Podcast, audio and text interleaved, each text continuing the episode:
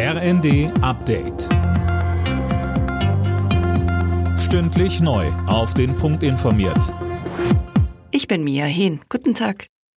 Rheinmetall will eine neue Panzerfabrik in der Ukraine bauen. Der Chef des Rüstungskonzerns Pappberger sagte der Rheinischen Post, die Gespräche mit Kiew seien vielversprechend. Mehr dazu von Anne Brauer. Der Bau neuer Panzer muss schnell starten, damit die Ukraine auch so viele bekommt, wie sie braucht, meint der Rheinmetall-Boss. Und deshalb will er ein neues Werk direkt vor Ort hochziehen, das jährlich bis zu 400 Panther-Kampfpanzer produzieren soll.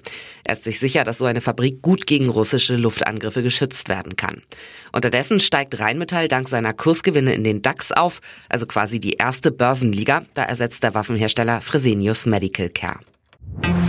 Die Achse Berlin-Washington steht, vor allem was die Unterstützung der Ukraine angeht.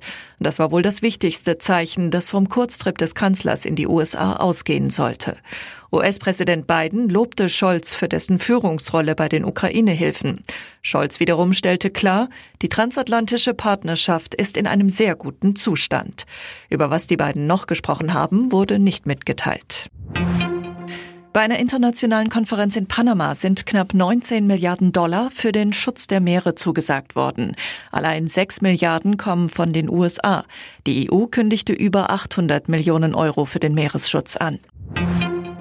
Die Rentenbeiträge werden in den kommenden Jahren nur leicht steigen. Das hat Bundesarbeitsminister Heil versichert.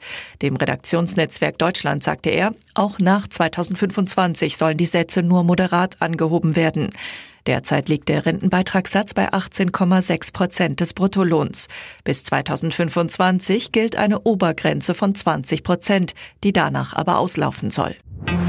In der Bundesliga will der FC Bayern heute Dortmund wieder von der Tabellenspitze verdrängen. Im Abendspiel ist der Rekordmeister beim VfB Stuttgart gefordert. Am Nachmittag steht unter anderem das Kellerduell Bochum gegen Schalke an. Alle Nachrichten auf rnd.de